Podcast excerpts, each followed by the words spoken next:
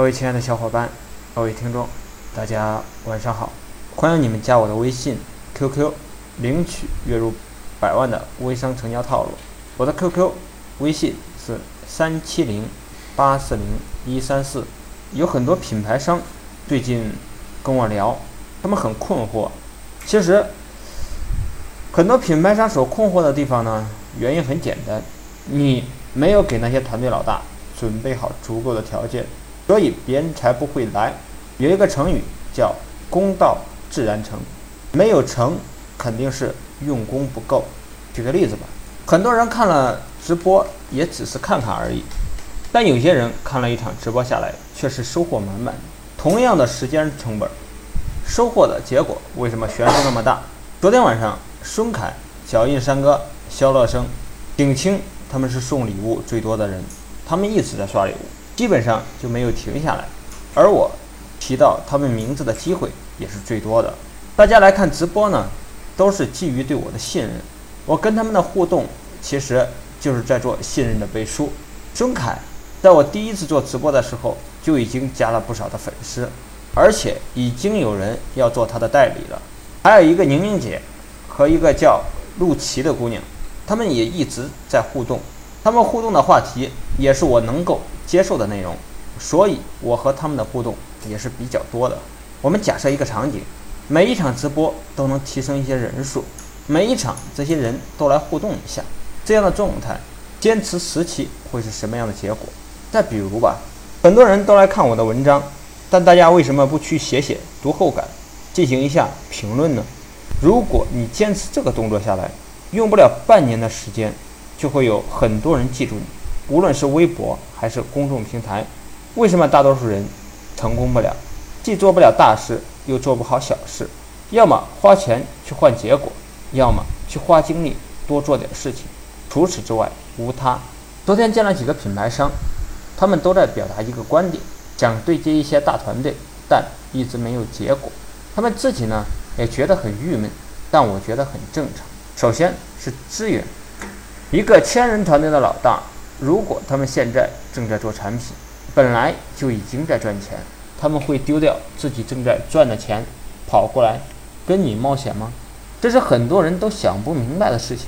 很多人会说，你自己的项目更有前途，产品更好，资源更多之类的。这一切的优势，只不过是你单方面的意淫而已。在别人的眼里，只不过是一些预期收益而已。即便是你讲的都是真的，让别人放弃既得利益，然后去跟着你赌一个未知的未来，大部分人都做不到。如果他们有这样的魄力，他们或许就自己单干了。你知道一个千人老大每天会面临多少的诱惑？有多少传统老板在拿着现金跟他们谈判？而你总是想通过画饼的方式来完成你们之间的勾搭。可能性大吗？老大喜欢什么？流量、品牌、成就感、钱，找到你自己有的，先给他们，让他们看看实实在在的收益之后再去谈生意。其次就是政策，我问了很多的品牌老大，你们现在的政策能不能吸引到千人老大？他们说不会，就连他们自己都说吸引不到。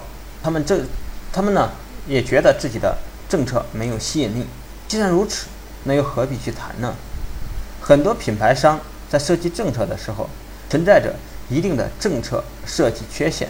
一方面呢，是没有考虑好未来，虽然宣传造势也很猛，但吸引过来的都是小白，努力了很久，但就是没有成功。另一方面，过度的考虑未来，眼前的现实容易忽略掉，这样的设计很容易在起盘的阶段就失败了。当然。设计肯定是有阶段性的，如果未来还是这样，这个盘子就彻底毁了。未来优惠政策关闭了，同时也给大团队的进入留下了足够的空间。交多少钱不重要，重要的是你给出什么样的级别。如果是一个千人老大，你给人家一个最低的级别，再好的政策，别人都不愿意多看一眼。你要的是一个团队老大，只要这个人过来了。团队自然也就跟过来，即便是团队没有全部跟过来，只要你有资源，这个老大是真有实力，也能快速重新建立起新的团队。很多时候都说一城纸一城山，这就是我们的经验价值。要么慢慢学习，要么花钱来买。第三呢，就是宣传。你翻翻自己的朋友圈，再去翻翻那些装逼犯们的朋友圈，差差距立刻就出来了。我过去的文章都在写团队老大是如何带团队卖货的，于是吸引过来的都是一些卖货人，他们过来学习卖货和带团队的技巧。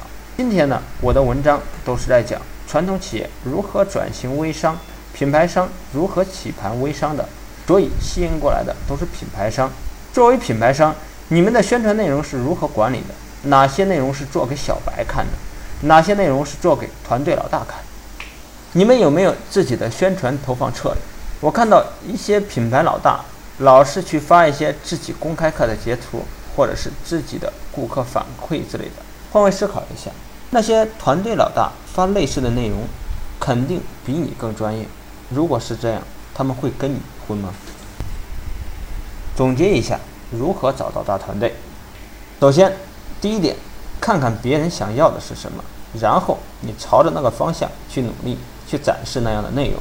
第二点，把你的政策设计好，方便那些人能够进入你的团队里。第三，管理好你的内容输出，让你的内容吸引到更多的老大，清楚自己在做什么，为什么。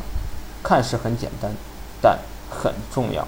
今天就和大家聊到这里，大家可以加我的 QQ 微信三七零八四零一三四。最近，王司令微咨询正式开始接受报名。报名费用九千九百九十九元，提供连续三个月服务。服务包含产品定位、模式设计、项目起盘、推广引流、产品动销、团队管理。咨询服务、咨询报名，直接添加微信三七零八四零一三四即可获得价值九千九百九十九元往期课程资料及项目资料，仅限每天前十名。